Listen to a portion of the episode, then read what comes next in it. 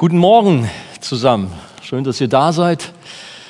Ja, wir haben gerade gebetet und wollen es auch weiter tun, auch persönlich zu Hause für die Nöte dieser Welt und auch für das, was uns in unserem Umfeld vielleicht betrifft. Gebet ist heute in der Tat das Thema. Wir machen einen Break in unserer Reihe über Mose und docken nochmal an in eine andere Reihe, die wir im letzten Jahr hatten. Ich weiß gar nicht, wann das letzte Mal im Dezember oder, noch im November. Vater unser, könnt ihr euch noch so vage dran erinnern? Zwei Teile hatten wir und heute kommt nun der Abschluss mit dem dritten Teil des Vater unsers. Ich habe äh, gestern noch gelesen, beim Thema Gebet, da gibt es einen oder gab es einen Indianermissionar namens Brainheart oder so ähnlich. Ich weiß nicht, vermutlich spreche ich es falsch aus. Der war am Morgen ganz konsterniert, dass er nicht geschafft hat, die ganze Nacht durchzubeten. Er war ganz enttäuscht. Wer hat die Nacht heute komplett durchgebetet? Wer, wer, naja, nee, okay. Es ist ein Thema, was uns alle beschäftigt, Thema Gebet. Wir haben, wie man so sagt, viel Platz, viel Raum, viel Luft nach oben noch und möge der Herr Gnade schenken. Äh, wollen wir uns auch heute Morgen durch das Vater unser wieder neu herausfordern lassen. Ähm, ja, wenn ihr könnt, stehen wir vielleicht doch noch mal auf aus Respekt vor dem Wort Gottes. Lasst uns lesen aus Matthäus Kapitel 6 die Verse 5 bis 13, da haben wir mal den Zusammenhang nochmal des Vaters, Vater unsers, auch wenn es jetzt nur um den letzten Teil gleich noch geht. Matthäus 6, Verse 5 bis 13. Und wenn ihr betet, sollt ihr nicht sein wie die Heuchler, die gern in den Synagogen und an den Straßenecken stehen und beten, um sich vor den Leuten zu zeigen. Wahrlich, ich sage euch, sie haben ihren Lohn schon gehabt. Wenn du aber betest, so geh in dein Kämmerlein und schließ die Tür zu und bete zu deinem Vater, der im Verborgenen ist, und dein Vater, der in das Verborgene sieht, wird dir es vergelten. Und wenn ihr betet, sollt ihr nicht viel plappern wie die Heiden, denn sie meinen, sie werden erhört, wenn sie viele Worte machen. Darum sollt ihr ihnen nicht gleichen. Denn euer Vater weiß, was ihr bedürft, bevor ihr ihn bittet. Darum sollt ihr so beten. Unser Vater im Himmel, dein Name werde geheiligt, dein Reich komme, dein Wille geschehe, wie im Himmel so auf Erden. Gib uns heute unser tägliches Brot und vergib uns unsere Schulden, wie auch wir vergeben unseren Schuldnern. Und führe uns nicht in Versuchung, sondern errette uns von dem Bösen. Denn dein ist das Reich und die Kraft und die Herrlichkeit in Ewigkeit. Und alle sagen Amen. Setzt euch doch. Gebet drückt unsere Beziehung zu Gott aus, aber wie beten wir eigentlich richtig? Worauf kommt es an? Ich bin ja nun viele Jahrzehnte in christlichen Kreisen unterwegs und äh, ja, viele von euch ebenso. Und da ist manch einem vielleicht schon aufgefallen, dass es unter pfingstlich charismatischen, aber auch unter evangelikalen Christen so manche Gebetsstile, Traditionen, Methoden, Gewohnheiten und Prägungen gibt, bis hin zu mystischen Floskeln. Vielleicht spreche ich jetzt so ein bisschen in Rätseln, manch einer weiß vielleicht aber auch, was ich meine, die bei genauem Hinsehen nichts mit der Bibel zu tun haben, sondern einer bestimmten frommen Kultur entstammen oder als eine christliche Modeerscheinung gerade in sind. Wohlgemerkt, es geht in erster Linie um die Inhalte und man sollte sich immer wieder fragen, wie haben die ersten Christen gebetet? Wie haben die Apostel gebetet? Wie hat Jesus gebetet? Passt das zu dem, wie wir beten? Mit dem Vater unser hat Jesus uns ein Mustergebet gegeben, damit wir wissen, auf welche Inhalte es ankommt und wir können uns daran prüfen. Dennoch, das wissen wir, es ist nur ein Gerüst für das Gebet und muss in der Praxis, im Gespräch mit Gott immer wieder mit Leben gefüllt werden. Jesus mahnt hier, wir haben es gelesen, deutlich, dass das Gebet keine öffentliche Selbstdarstellung ist. Es ist kein, ja, wie heißt es, kein Geplapper oder lasst mich sagen, es ist kein hohles Gelaber, keine Aneinanderreihung von vielen frommen, salbungsvollen Worten, sondern ein ernsthaftes, persönliches, intimes Gespräch mit Gott. Als Kinder Gottes sollen wir ihn deshalb auch gerade als unseren Vater ansprechen, was unsere innige Beziehung zu ihm ausdrückt. Wir sind Kinder Gottes. Wir sollen den Schöpfer in Ehrfurcht anbeten. Wenn wir nochmal so das, was wir bisher betrachtet haben, Revue passieren lassen. Wir sollen seinen Namen heiligen und ihn als unseren Herrn Lob preisen, erheben und feiern, bevor wir unsere täglichen Anliegen vor ihn bringen. Und dabei dürfen wir wissen, dass er uns mit allem rechtzeitig versorgt, was wir brauchen. Und dann sollen wir unser Verhältnis zu Gott und zum Nächsten im Blick haben. Denn so wie wir täglich unsere Sünden vor Gott bringen sollen und er uns vergibt, da sollen auch wir einander vergeben, sodass unsere Herzen frei von Bitterkeit und Groll sind. Ja, und heute nun wollen wir uns mit dem letzten Teil des Vaterunsers beschäftigen. Wie lautet es? Führe uns nicht in Versuchung. Das lehrt uns Jesus auch so zu beten. Und das ist eine Bitte, die bei vielen Gläubigen für, für Kopfzerbrechen sorgt und manche Frage und sogar Unsicherheit hinterlässt. Papst Franziskus sah sich veranlasst, die Heilige Schrift zu überarbeiten, beziehungsweise zu erklären, dass man im Vater unser besser formuliert an dieser Stelle, überlasse uns nicht der Versuchung. Vielleicht könnt ihr euch dran erinnern. Das war in 2020. Aber warum nehmen wir nicht die Schrift so, wie es geschrieben steht? Führe uns nicht in Versuchung. Naja, aber ist dann die Bitte, führe uns nicht in Versuchung so zu verstehen, dass Gott uns versucht und zur Sünde verführt? Nein, auf keinen Fall. Denn die Bibel sagt ganz eindeutig, Jakobus Kapitel 1 ab Vers 13, niemand sage, wenn er versucht wird, ich werde von Gott versucht. Denn Gott kann nicht versucht werden zum Bösen. Und er selbst versucht auch niemand, sondern jeder Einzelne wird versucht, wenn er von seiner eigenen Begierde gereizt und gelockt wird.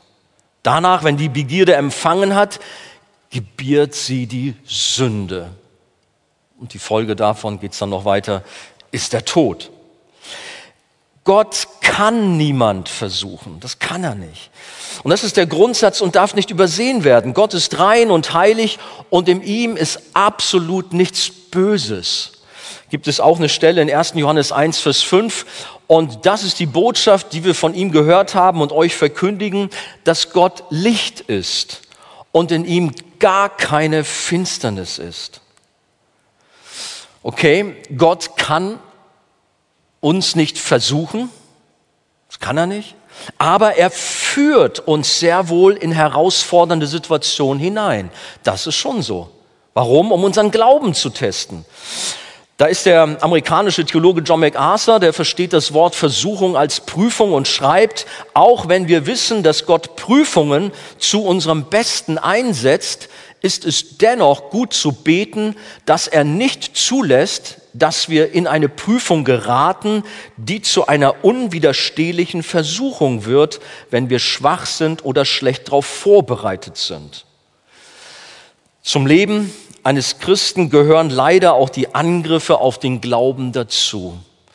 Wenn man denkt, okay, nun gehören wir zu Jesus, nun wird es jeden Tag immer ganz perfekt und locker laufen und irgendwann im Himmel kommen wir dann an und haben nie Probleme, dann kennen wir nicht das, was die Bibel sagt, sondern wir müssen durch viele Herausforderungen, durch viele Trübsale in das Reich Gottes eingehen, heißt es auch einmal an einer Stelle.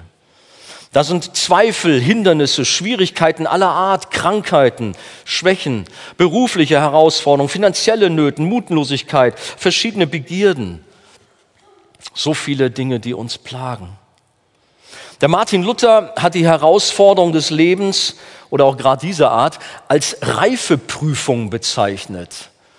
Das, was er brauchte, um an Persönlichkeit zu wachsen, das, was er brauchte, um einfach fit zu werden für sein Leben. Ja, wir wissen von der Schrift, Gott prüft unser Herz. So steht zum Beispiel im Sprüche 17.3. Und in Bezug auf den Glauben benutzt die Bibel hierzu den Vergleich mit Gold. Gold wird in einem Schmelzofen von Unreinheiten gereinigt. Das muss so sein, damit wir richtig das pure Gold rauskriegen. Und genau so braucht unser Glaube auch Herausforderungen. Ja, manchmal ist es auch fast wie so ein Schmelzofen.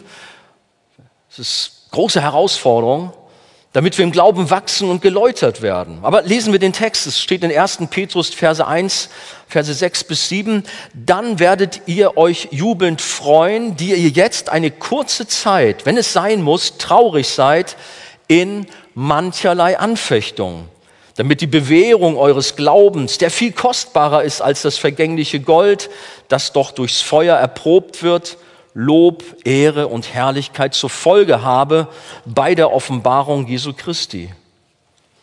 Also Anfechtung, Versuchung gehören zum Leben dazu. Dennoch sind wir gefordert, dagegen zu kämpfen und den Anfechtungen und Versuchungen zu widerstehen. Und das erfordert geistliche Disziplin, das fordert Wachsamkeit. Erinnern wir uns an Jesus im Garten Gethsemane, kurz vor der Kreuzigung. Hat zu seinen Jüngern gesagt, Mensch, könnt ihr nicht eine einzige Stunde mit mir wachen? Immer schlaft ihr ein. Was ist los? Und appelliert an seine Jünger, wacht und betet, dass ihr nicht in Anfechtung geratet. Das, der Geist ist willig, aber das Fleisch ist schwach. Matthäus 26, 41. Und bei allen eigenen Verantwortlichkeit sind wir in erster Linie aufgefordert zu beten, dass Gott uns von Prüfungen und Versuchungen, die uns überwältigen könnten, bewahrt und uns nicht damit konfrontiert. Sich im Gebet in Gottes Hände zu befehlen, ist ein Schutz davor, dass man sich auf seine eigene Stärke verlässt. Als Jesus uns ein neues Leben geschenkt hat, da hat er uns aus Gnade unsere Sünden vergeben. Er hat durch seinen Tod am Kreuz für uns die Versöhnung mit dem Vater bewirkt, wo wir zuvor als seine Feinde durch die Sünde von Gott getrennt waren. Aber neben der Freude über die Vergebung haben wir nun auch das Bestreben, vor zukünftigen Sünden bewahrt zu werden. Wir wollen nicht sündigen, wir hassen die Sünde als Kinder Gottes. Und dieser sehnsüchtige Wunsch, der drückt sich in der Bitte aus und führe uns nicht in Versuchung, sondern errette uns von dem Bösen. Wir haben alle mit vielen unterschiedlichen Versuchungen zu kämpfen die unser Leben und das Miteinander teilweise schwer machen. Da steht zum Beispiel nachts plötzlich der Kühlschrank vor unserem Bett und möchte, dass wir die Tür öffnen. Ihr wisst vielleicht, was ich meine. Das ist natürlich eine harmlose Versuchung zu anderen Dingen, mit denen wir zu tun haben, die uns herausfordern im Bereich von Egoismus, von Geiz, von Eifersucht, von Stolz, von Neid, Lästern, Hass, Streit, Götzendienst übrigens auch so ein Thema, Götzendienst. Ich habe mich dran erinnert, ähm, dass wir alle eigentlich unseren Götzen mit uns herumtragen, habe ich hier auch in meiner Tasche.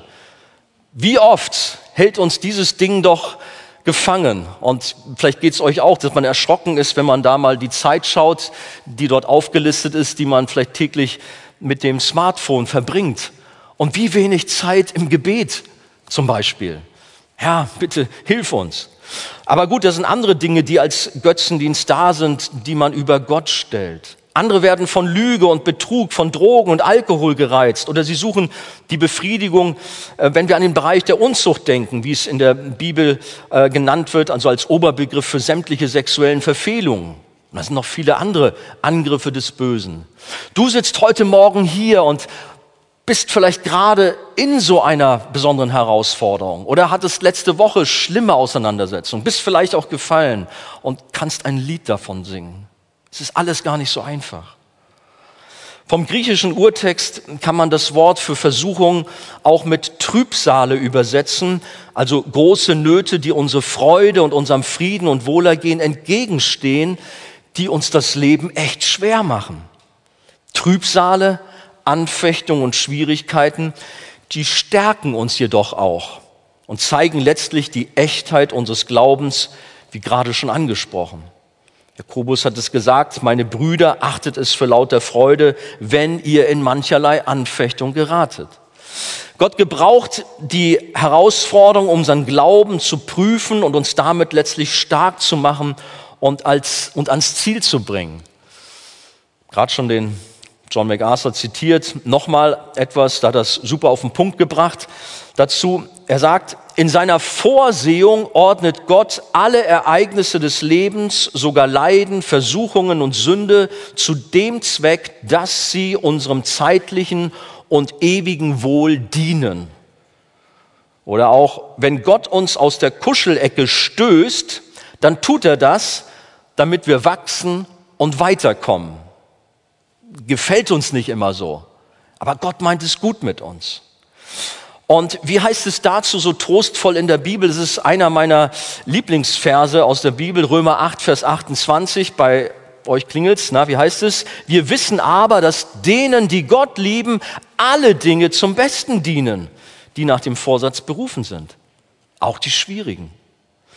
Und wenige Verse weiter heißt es dann auch noch, ist Gott für uns, wer kann gegen uns sein? Gott meint es nur gut mit uns und hat einen guten, vollkommenen Plan für unser Leben. Dazu haben wir nicht zuletzt in der Bibel sehr eindrucksvolle Beispiele. Da ist zum Beispiel der Josef, ähm, der wird sehr von Gott erprobt. Sein Leben ist wie eine Achterbahn, rauf und runter geht es. Da wird er von seinen Brüdern in die Sklaverei nach Ägypten verkauft. Wahnsinn. Und dann dort in Ägypten, dort wird er von einer ehebrecherischen Frau ungerecht angeklagt und dann von ihrem eifersüchtigen Ehemann schuldlos ins Gefängnis geworfen. Ihr kennt die Geschichte. Aber Josef wusste sich stets in Gott geborgen und von ihm geführt. Und darum konnte er später seinen Brüdern sagen, ihr zwar, ihr hattet Böses gegen mich beabsichtigt, Gott aber beabsichtigt es zum Guten zu wenden und ein großes Volk am Leben zu erhalten. 1. Mose Kapitel 50, Vers 20. Der Josef, der war zur Probe bereit und er hat sie mit Auszeichnung bestanden, könnte man sagen. Oder erinnern wir uns an die Leidenszeiten von Hiob, dem reichsten Mann seiner Zeit, dessen Geschichte uns etwas die tieferen Abläufe auch in Versuchung erschließt. Der Teufel muss nämlich immer erst bei Gott um Erlaubnis fragen, ob er ein Kind Gottes attackieren kann. Und wie bei Hiob lässt Gott Satan nur einen gewissen Freiraum, aber nicht um sein Kind dem Teufel als Spielball zu überlassen, sondern um letztlich aus dieser Prüfungsphase gestärkt und siegreich hervorzugehen. Keine Frage, es war für Hiob nicht einfach. Und wenn wir die Geschichte auf uns wirken lassen, dann denken wir, mein lieber Mann, der Hiob musste echt tief durch. Dagegen ist das, was ich durchlebe, ja, Peanuts. Es war nicht einfach für ihn. Und da waren viele Zweifel und Fragen, die er mit seinen Freunden besprach, äh, ja, besprach. Aber er wurde von Gott bewahrt und wusste, so wie er es einmal so schön ausgedrückt hat, dass sein Erlöser lebt. Gott trägt uns durch. Der Teufel bleibt immer an der Leine Gottes und kann nur das tun, was Gott zulässt. Deshalb hat Martin Luther den Satan als Kettenhund Gottes bezeichnet. Und Augustinus, der alte Kirchenvater, der hat Satan sogar einen Affen Gottes genannt. Petrus nennt ihn einen brüllenden Löwen, aber auch der ist unter der Kontrolle Gottes. Ihr kennt den bekannten Vers aus 1. Petrus 5, Vers 8. Petrus warnt, seid nüchtern und wacht, denn euer Widersacher, der Teufel, geht umher wie ein brüllender Löwe und sucht, wen er verschlingen kann. Dem widersteht fest im Glauben. Also, Satan versucht uns zwar zu verschlingen, kann es aber nicht, weil Gott ihm das Maul zuhält. Also keine Angst. Gott ist stärker als alle feindlichen Attacken. Petrus hat das aber auch zu spüren gekriegt, feindliche Attacken. Es war eine sehr große Herausforderung, als sein Herr und Meister gefangen genommen worden ist und Petrus dann zu diesem Lagerfeuer ging. Ihr könnt euch vielleicht an diese Szene auch erinnern.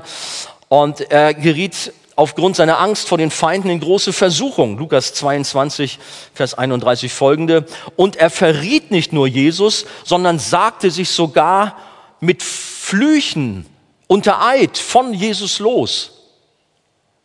Und doch hatte Gott Erbarmen und als Jesus Petrus ansah, da traf es ihn tief in sein Herz und ließ ihn umkehren, sodass er Buße, Buße tat und bitterlich weinte, wie wir wissen. Der Apostel Paulus, ein großer Mann Gottes, aber auch er hatte manche Herausforderungen. Zum Beispiel in 2. Korinther 1, Verse 8 bis 11, da lesen wir von massiven Schwierigkeiten, als er in der Provinz Asia war.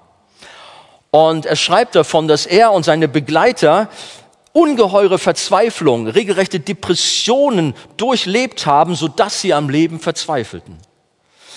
Natürlich heißt es oft in solchen Phasen auszuhalten, dran zu bleiben, auszuharren, Gott zu vertrauen. Aber tatsächlich geht es manchmal ganz schön an die Substanz. Und ich denke, manch einer weiß, wovon ich rede. Du sitzt hier so und die Leute um dich herum, die denken, ach ja, guck mal, mein fröhlicher Bruder, fröhliche Schwester, aber ihr wisst vielleicht gar nicht, was in der letzten Woche los war, wie groß die Herausforderung war, was für eine, ein Glutofen das war, in dem du dich befanden, befunden hast. Bisweilen geht es tatsächlich sehr an die Substanz und man denkt, nun ist alles vorbei und man kann nicht mehr. Aber wie gut, Gott lässt nicht zu, dass die Kinder Gottes, dass seine Kinder überfordert werden. Da gibt es diesen wunderbaren Vers aus 1. Korinther 10, Vers 13. Gott aber ist treu. Er wird nicht zulassen, dass ihr über euer Vermögen versucht werdet, sondern er wird zugleich mit der Versuchung auch den Ausgang schaffen, so dass ihr sie ertragen könnt. Darf ich dir mitgeben, der du gerade jetzt so richtig geschüttelt, gerüttelt wirst. Gott ist bei dir und er gibt den Ausgang, sodass du das ertragen kannst. Gott ist auch da und sendet seine Engel, um uns zu stärken. Hat er auch bei Jesus in Gethsemane übrigens gemacht. Und da sehen wir auch, selbst unser Herr wurde massiv versucht, hat gerungen. Ah, wenn es möglich ist, lass doch diesen Kelch an mir vorübergehen, hat er gebetet. Aber dann auch, Herr, nicht mein, sondern dein Wille geschehe. Lukas 22, 42. In der Tat musste Jesus selber alle Versuchungen kennenlernen, damit er in allem uns gleich sei. Hebräer 4, Vers 15. Aber Jesus blieb ohne Sünde. Er ist niemals gefallen. Und Jesus hatte eine besondere Versuchung auch, die uns auch führe uns nicht in Versuchung, das ganz klar mal vor Augen stellt. Jesus wurde vom Heiligen Geist in die Wüste geführt. Es war der Heilige Geist, nicht der Teufel. Und dort in der Wüste hat dann diese bekannte Auseinandersetzung stattgefunden und der Teufel hat ihn versucht. Das heißt, lasst uns den Text nochmal lesen. Matthäus 4, Verse 1 bis 11 oder nur, nur ein kleiner Auszug. Darauf wurde Jesus vom Geist, vom Heiligen Geist in die Wüste geführt, damit er vom Teufel versucht würde. Und Jesus wurde vom Teufel auf ganz verschiedene Weise attackiert. Könnt das mal in Ruhe auf euch wirken lassen. Aber er konnte nichts gegen ihn ausrichten. Jesus ist der Sieger und von ihm dürfen wir lernen. Er begegnete dem Widersacher mit dem Wort Gottes und wies ihn in die Schranken. Deswegen ist es wichtig, wenn wir das Wort Gottes in uns haben, gut mit der Bibel umgehen können. Aber wir dürfen auch von anderen Gläubigen lernen, die vor uns dieselben Prüfungen erfolgreich überstanden haben. Gott hat stets die Kontrolle und er nutzt jede Prüfung, jede Prüfung, um unseren Charakter zu formen, uns seiner Persönlichkeit zu bilden und uns in eine größere Abhängigkeit zu ihm selbst zu bringen. Nein, Gott versucht uns nicht und bringt keine bösen Begierden in unser Herz, was er gar nicht kann, wie wir schon gelesen haben, da es seinem Wesen widerspricht. Aber er führt uns in die Gegenwart vieler Prüfungen und Versuchungen. Es gibt einen Bibelvers in äh, Sprüche 20, 24, da steht, vom Herrn hängen die Schritte des Mannes ab. Was versteht der Mensch von seinem Weg? Dazu hat John Piper erklärt, tatsächlich ist jeder Schritt, den wir tun, ein Schritt in die Gegenwart von Versuchungen. Es gibt keinen Moment in unserem Leben, der nicht auch ein Moment der Versuchung ist. Hab das gelesen, dachte, oh mein lieber Mann, äh, ist es wirklich so? Tatsächlich, jeder Moment meines Lebens ist es so hart? Aber natürlich, wir wissen schon auch von Männern, Frauen Gottes, ich liebe Biografien zu lesen, wie die tatsächlich von sich sagten, je näher wir zu Christus kamen, desto mehr haben wir auch erkannt, wie in unserem Leben schwarze Flecken sind und wie viel mehr Anfechtungen auch da sind. Prüfungen und Versuchungen wie Unglaube und Ungehorsam begegnen uns also auf Schritt und Tritt und wir sollen beten, dass wir nicht versagen, sondern davor befreit werden. Und das ist diese letzte Bitte des Vaterunsers. Führe uns nicht in Versuchung, sondern erlöse uns von dem Bösen, ist das Gebet. Das drückt die Sehnsucht eines Gläubigen aus, der Gott von ganzem Herzen liebt und die Sünde hasst und nichts mit ihr zu tun haben möchte und bewahrt werden möchte. Chrysostomus, der frühe Kirchenvater, sagte von dieser Bitte, sie sei die Reaktion der menschlichen Schwachheit angesichts einer Gefahr. Enthalte oder erhalte dir selbst gegenüber ein gesundes Selbstmisstrauen. Kannst du die Hand für dich selbst ins Feuer legen, dass du niemals versagen wirst? Wer stehe, sehe zu, dass er nicht falle. Manch einer war sich schon so sicher, gerade auch vielleicht in segensreichen Zeiten und bums hat sie ihn erwischt. Nein, wir müssen alle aufpassen. Darum wache sorgfältig über alles, was du denkst, was du sagst, was du anschaust, was du liest, was du hörst. Und wenn du das Empfinden einer geistlichen Gefahr hast, dann fliehe in die Gegenwart Gottes und sage, Herr, diese Situation wird mich überwältigen, wenn du mir nicht zu Hilfe kommst. Und das ist eigentlich im Grunde genau die Bitte des Vaterunsers hier. Wir leben in einer gefallenen Welt voller Sünde, die uns eine Versuchung nach der anderen um die Ohren haut. Und darum ist es äußerst wichtig, dass wir beständig unsere Sünden bekennen und von unserem Vater im Himmel Vergebung empfangen. Und ihn dann auch weiter bitten, uns davor zu schützen, künftig gegen ihn zu sündigen. Und so beten wir, bitte Herr, führe uns nicht in Versuchung, sondern errette uns von dem Bösen ich habe schon mitunter immer wieder hier auch das Wort gleich mit drin gehabt. Nicht nur führe uns Versuchung, sondern errette uns von dem Bösen. Aber ich möchte im zweiten auch nochmal extra darauf eingehen, sondern errette uns von dem Bösen, was das heißt. Das ist direkte Folge der Bitte vor Versuchung bewahrt zu werden. Mit der geistlichen Neuschöpfung der Wiedergeburt sind wir aus dem Machtbereich Satans, aus der Finsternis herausgeholt worden und von Gott in, den Macht, in seinen Machtbereich, den Machtbereich Gottes, ins Licht gestellt worden. Welche Gnade! Epheser 5, Vers 8 spricht davon. Wenn wir also beten, sondern errette uns von dem Bösen, dann wissen wir, dass Jesus uns insofern doch auch schon vom Bösen erlöst und errettet hat. Wir sind eine neue Kreatur. Wir sind neu gemacht. Wir sind jetzt Kinder Gottes und keine Sklaven der Sünde und des Bösen mehr. Jesus ist unser Herr und nicht der Teufel. Wir müssen nicht mehr sündigen. Wir dürfen uns Heilige nennen und dennoch sind wir gleichzeitig aber auch immer noch Sünder. Denn täglich, stündlich, ja sogar jede Minute sündigen wir, denn wir leben noch auf der von Sünde verseuchten Erde.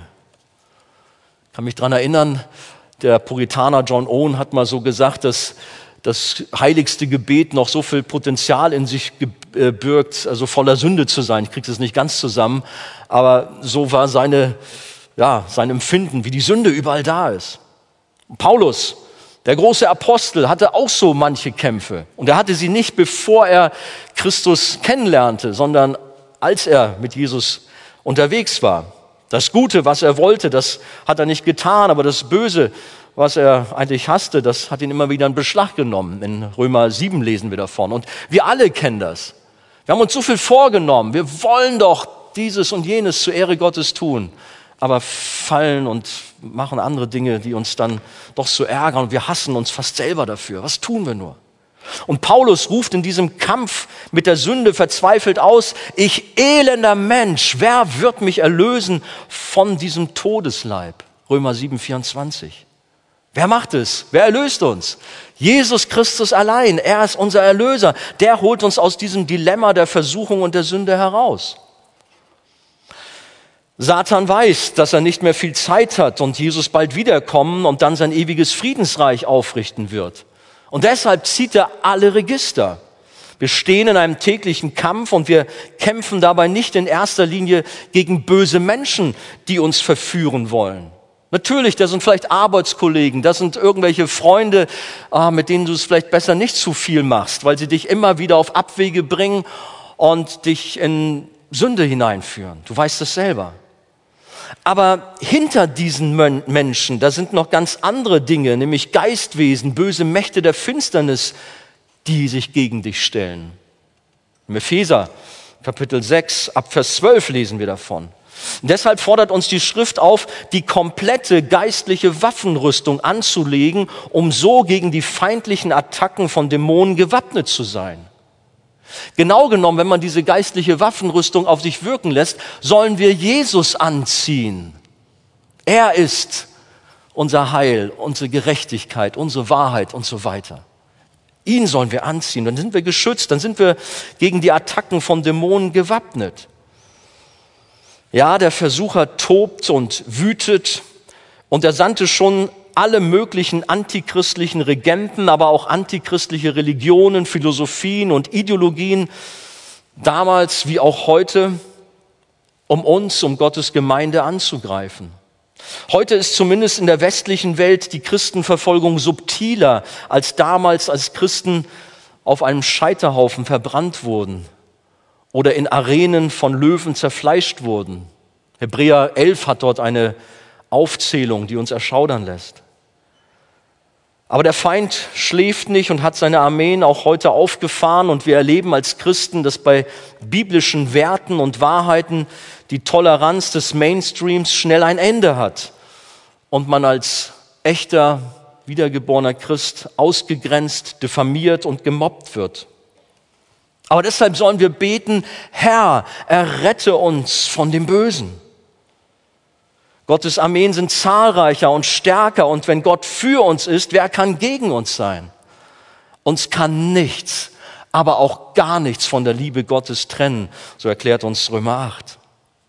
Aber wir bitten auch um Erlösung von dem Bösen in unserem Herzen. Wir selber haben doch ein Problem in uns. Hat einmal einer gesagt, dass wir in uns das Herz ist eine Götzenfabrik.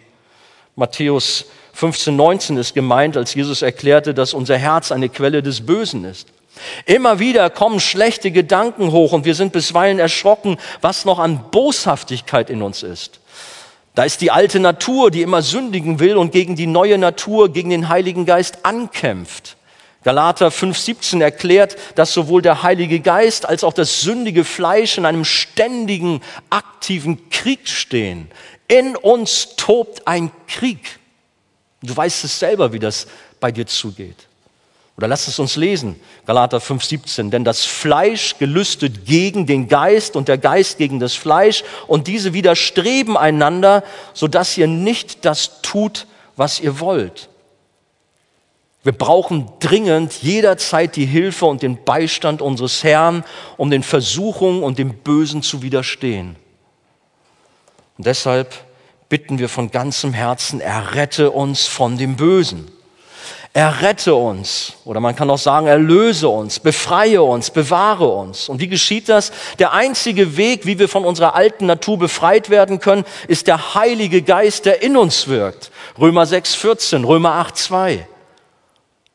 Ja, es ist unsere Verantwortung, im Geist zu wandeln und nicht im Fleisch.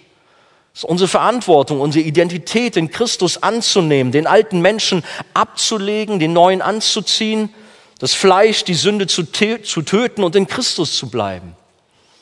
Aber die Befreiung von der Macht der Sünde geschieht durch Jesus, unseren Herrn und Retter. Römer Kapitel 6, die Verse 1 bis 10 oder Römer 7, 25 stellen uns das vor Augen. Unser Herr hat am Kreuz all unsere Sünde, all unser Versagen getragen und wir sollen uns immer daran erinnern. Er hat am Kreuz aber auch alle dunklen Mächte und Fürstentümer er hat über sie triumphiert, er hat sie an den Pranger gestellt, er hat Satan besiegt, er hat der alten Schlange den Kopf zertreten. Das Böse ist besiegt und in diesem Sieg dürfen wir auch leben.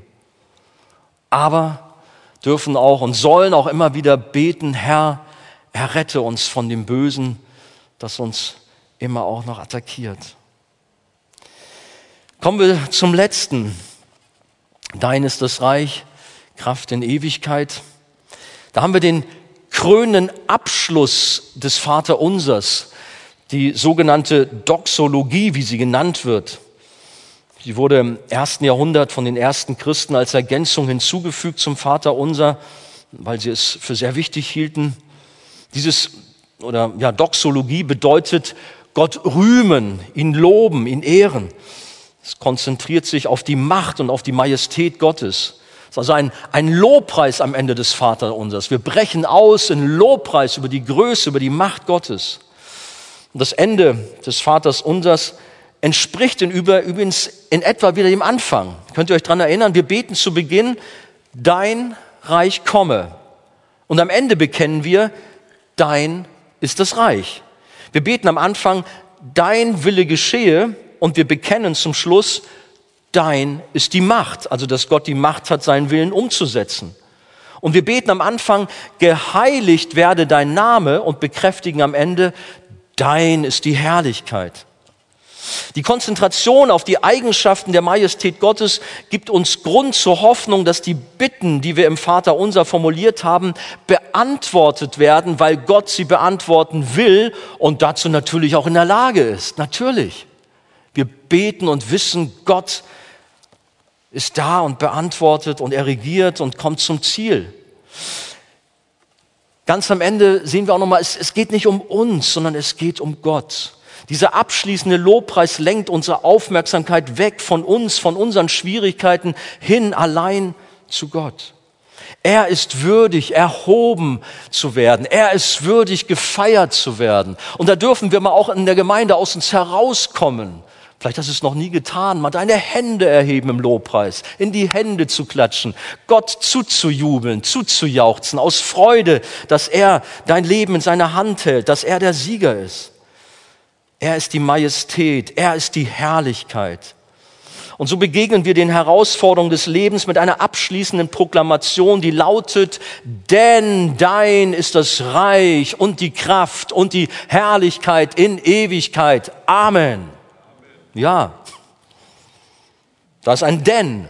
Und dieses denn zeigt den Grund für unser Gebet, für unsere Bitten. Denn wir wissen, Gott wird handeln und das Gebet erhören. Denn wir wissen, ihm ist nichts unmöglich. Gott wird seinen Namen heiligen. Gott wird sein Reich kommen lassen. Gott wird seinen Willen umsetzen. Gott wird uns das tägliche Brot geben. Gott wird uns unsere Schuld vergeben. Gott wird uns in der Versuchung bewahren und Gott wird uns vom Bösen erlösen. Warum?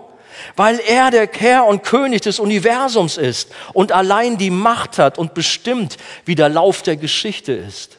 Jesus regiert, Jesus hat die Kontrolle über dein Leben, Jesus hat auch alles in der Hand, was dich gerade anficht, wo du gerade so in Trouble bist.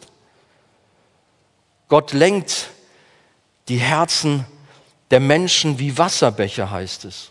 Nicht nur der Könige, sondern von jedem Menschen. Nein, nicht der Mensch hat das Sagen. Er denkt es sehr wohl. Wie viele Machthaber dieser Welt fühlen sich so groß, aber nicht sie haben letztlich das Sagen. König Jesus regiert. Nicht Washington, nicht Moskau oder Peking und auch nicht Berlin bestimmen den Kurs der Geschichte, sondern im himmlischen Jerusalem ist die Schaltzentrale. Dort wird letztlich die Politik gemacht. Jesus nimmt in den Evangelien über 100 Mal auf sein Königreich Bezug. Immer wieder verkündete er, das Reich Gottes ist nahe gekommen. Zum Beispiel Matthäus 3, Vers 2, Markus 1, Vers 15. Gottes Königreich kam nicht so wie andere politische Königreiche, so mit einem Streben nach Macht oder mit militärischer Gewalt. Wir haben da gerade für gebetet, das, was sich an der Grenze zwischen Ukraine und Russland abspielt. Herr, was ist los? Wir bitten um Frieden. Alles gar nicht so einfach. Das Reich von Jesus ist so ganz anders. Als Jesus vor seiner Verurteilung zu Pilatus war, da sagte er, mein Reich ist nicht von dieser Welt. Und er wies darauf hin, dass sein Reich etwas Geistliches ist. Das Reich Gottes war nahe zu ihnen herbeigekommen, weil der König dieses Reiches auf die Erde gekommen war. Jesus war da. Als Jesus kam, führte er im Grunde Gottes Reich ein. Er brachte es nicht zur Vollendung, sondern er begann es. Und als er nach der Auferstehung in den Himmel auffuhr, auffuhr, ging er dorthin zurück für seine Krönung, seine Einsetzung als König aller Könige und Herr aller Herren. Er sitzt zur Rechten des Vaters auf dem Thron. Die Königsherrschaft von Jesus ist also nicht etwas, was nur für irgendwann in der Zukunft gilt. Nein, Christus ist in diesem Moment der König aller Könige. Sein ist das Reich. Er sitzt auf dem Thron und von dem Vater sind dem Sohn Gottes alle Macht im Himmel und auf der Erde übergeben worden, so heißt es in Matthäus 28, 18. Sein ist die Kraft oder auch sein ist die Macht. Jesus steht über allen und er bringt jeden Sturm zum Schweigen. Wir haben gerade so ein paar Herbststürme gehabt. Äh, Herbststürme ist gut, Winterstürme. und es kommen vermutlich noch andere. Aber diese Stürme, das ist ja klar, Jesus braucht nur ein Wort zu sagen und der Sturm ist gestillt. Aber ich meine auch die Stürme dieser Welt, in der Politik, in der ganzen Weltvölkerwelt. Jesus stillt den Sturm, er hat das Sagen, er führt seinen Ratschluss aus. Ja, wir leben in den letzten Tagen der Weltgeschichte und König Jesus wird bald wiederkommen, um dann sein ewiges Königreich auf einer neuen Erde, der dann der Himmel ist, aufzurichten. Was für eine Freude. Und ich habe mit vielen von euch Gespräche gehabt, auch in der letzten Zeit, wo dann so durchkam, wir wünschen uns so sehr, dass Jesus bald wiederkommt, dass dann das ganze Elend hier ein Ende hat. Da sind so viele Auseinandersetzungen, so viele Attacken, Versuchungen in meinem persönlichen Leben. Da ist die gesamte schwierige Weltlage, die wirtschaftliche Lage, Umwelt und was wir alles haben. Bitte Herr, komm bald wieder. Ja, wir sollen so beten. Die ersten Christen haben es eigentlich uns vorgemacht mit dem Wort, mit der Begrüßung Maranatha. Der Herr kommt bald. Er kommt bald. Möge er dann sein Königreich aufrichten, schon bald, das wird er tun. Ja, wir freuen uns. Unsere Heimat ist der Himmel, der nicht mit Worten zu beschreiben ist. Da reichen die Worte nicht aus. Von den goldenen Straßen ist die Rede, von den Perlentoren. Aber die Worte reichen auch nicht aus, um Jesus zu beschreiben, wie herrlich, wie großartig, wie perfekt er ist. So prachtvoll, so unfassbar groß und schön. Wie heißt es, sein ist die Herrlichkeit. Dieses Wort Herrlichkeit sagt einfach, es ist perfekt, es ist vollkommen. Ja, uns fehlen die Worte, um das richtig auszudrücken. Und auch wir selbst, wenn wir dann bei ihm sein werden, wir werden verherrlicht sein. Wisst ihr das? Wir werden einen neuen Körper bekommen haben und wir werden bei ihm im Himmel sein, so wie Jesus verherrlicht. Gemeinsam mit ihm werden wir als Kinder Gottes unsere Zukunft verbringen, eine Zukunft ohne Leid, ohne Angst, ohne Seuchen, ohne Kriege, eine Zukunft in alle Ewigkeit. Ja, wir warten sehnsüchtig auf ein ewiges Leben in Freude, in Frieden, in Glück, in Harmonie mit Jesus, dem Sohn Gottes. Freut ihr euch darauf? Habt ihr Sehnsucht danach? Dann dürft ihr das auch ausdrücken, auch wenn wir jetzt den Lobpreis gehen. Vielleicht Joel, kommt gerne, lasst uns eine Zeit des Lobpreises haben, unseren König und Herrn feiern, ihn anbeten. Kommt gerne aus euch heraus und zeigt eurem Herrn, dass da Freude ist. Zeigt ihm, welche Liebe ihr für ihn habt. Hier heißt es zum Schluss, denn dein ist das Reich und die Kraft und die Herrlichkeit in Ewigkeit. Amen. Stehen wir auf.